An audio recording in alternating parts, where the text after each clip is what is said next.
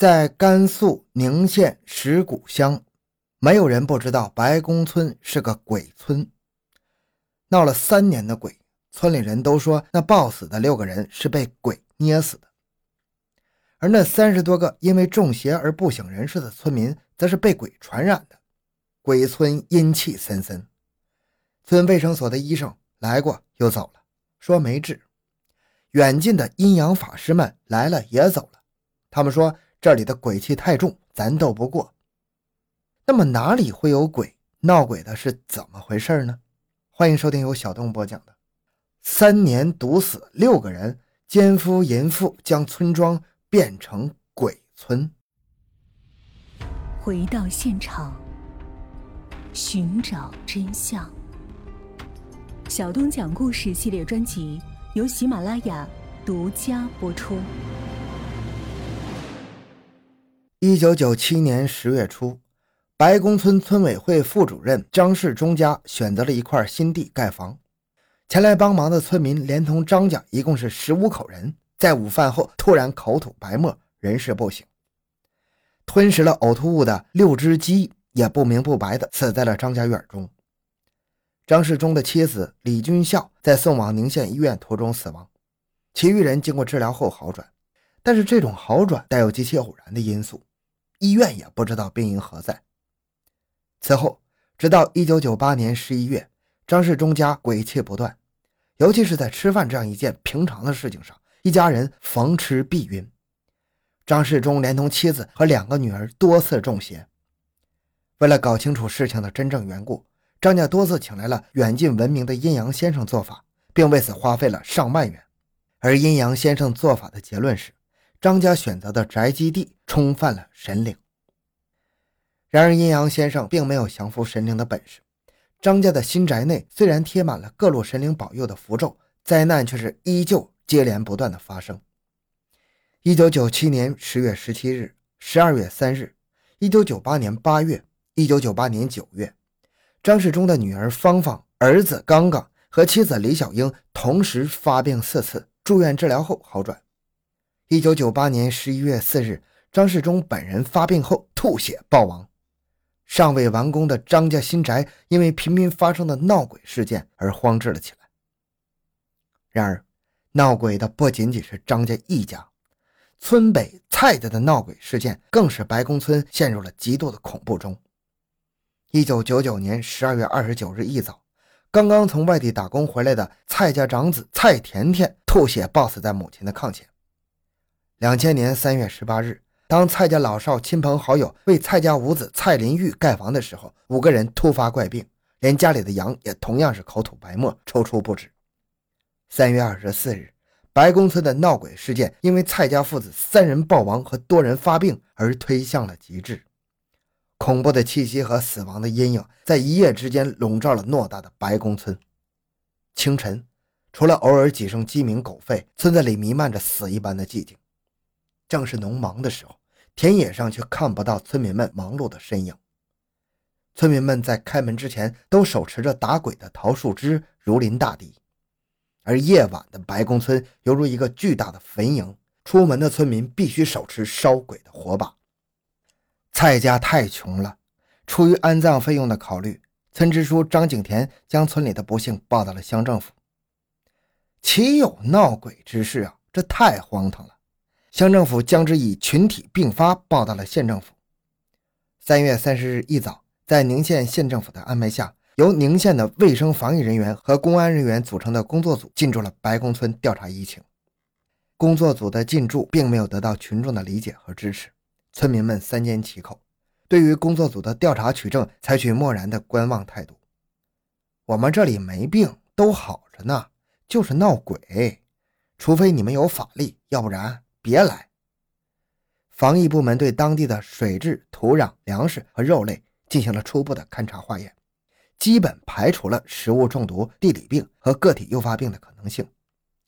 工作组的调查陷入了困境。然而，公安人员走访了六位死者的家属后，发现死者临终的症状惊人的相似，案情有了重大疑点。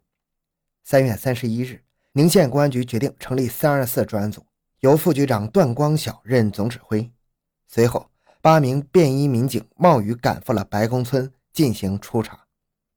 四月二日，初查人员发现，白公村从一九九七年十月到两千年的三月二十四日，因为类似症状死亡人员一共是六个人，发病四十六人次，死亡人员小至三岁，大至七十三岁。宁县公安局刑警经过十五天的艰苦细致的外审内查，终于揭开了白公村历时三年的闹鬼真相，查清了三二四特大投毒杀人案的犯罪事实。村里有个叫王喜珍的女人，村民们反映她贤惠能干而又霸道。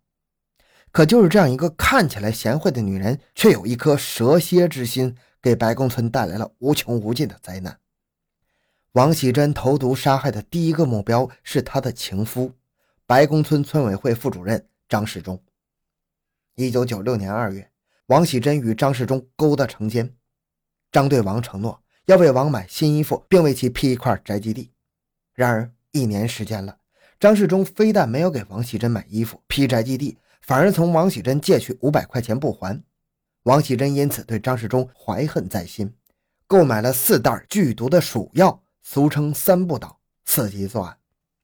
一九九七年十月初的一天，王趁着张世忠家中无人，偷偷溜进了张家的厨房内，将随身携带的四袋鼠药撒在盐罐里，用手搅拌后悄悄离开了。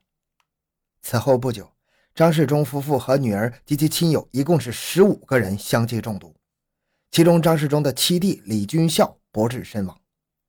一九九八年十一月五日。王喜珍再次来到张世忠家索要五百块钱，见张态度蛮横，又趁着无人之机将鼠药放进了张家的暖瓶内。当晚，张世忠夫妇与一对儿女在喝了毒水之后发病，张于当天治疗无效死亡。两次投毒得手之后，村里不但没有人报案，反而衍生出一种闹鬼的邪说，掩盖了王喜珍杀人的事实。于是，王的报复心理变得越发疯狂。一九九九年十二月二十八日深夜，王喜珍常年在外打工的丈夫蔡甜甜突然回家。由于长时间敲门无人应答，蔡疑窦重生，他翻墙而入，逮住了正在与自己的四弟蔡林田偷情的老婆王喜珍。暴怒的蔡甜甜对着王拳打脚踢，而蔡林田趁机逃走。第二天一早，王喜珍在给丈夫做的丰盛的早餐中投入了整整一包鼠药，然后去邻居家串门。吃过早饭的蔡甜甜挣扎着爬到了自己的父母家，她一面呕吐，一面向母亲诉说了自己回家后的遭遇。然而，可怜的蔡甜甜话还没等说完，就死在了母亲的膝下。蔡甜甜的四叔蔡清德将其呕吐物收集了一部分，这便成了后来三二四特大投毒杀人案得以告破的重要证据和突破点。但是，蔡父蔡清辉考虑到蔡甜甜一对子女的生活问题。对儿子被杀的移情隐而未报，这便成了招致蔡家灭顶之灾的导火线。谋杀了亲夫之后的王喜珍与四弟蔡林田的通奸行为越发的明目张胆，这引起了全家人的愤怒，尤其是遭到了公公蔡清辉的严厉谴责。王喜珍从此怀恨在心。两千年三月十八日，他将投有鼠药的茶水放在了蔡清辉家门前的柴垛上，企图毒死蔡清辉。结果没有得逞，王喜珍贼心不死，又于三月二十四日下午三点许来到公公家中，趁人不备，将事先准备好的鼠药投至暖瓶后迅速离开。下午四点，村民窦怀春和蔡元东喝水后中毒。谁也不会想到，在没有预谋的情况下，王喜珍的情夫蔡林田也在同一天的同一地点，采取同样的手段谋害同样的目标。自己的亲生父亲和五弟蔡林玉。三月十八日，蔡林田趁着母亲与二嫂外出之机，潜入厨房，将一包鼠药撒在蔬菜上暖瓶内。早上九点多，为老五蔡林玉帮忙盖房的乡亲王小学、杜君燕等六个人中毒后住院。见没能毒死老父亲和五弟，三月二十四日下午。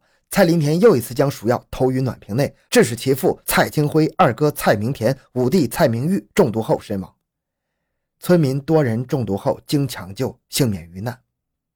至此，前后七起发生在白公村的特大投毒杀人案大白于天下，折腾了近三年的闹鬼风波也以人祸的结论宣告平息。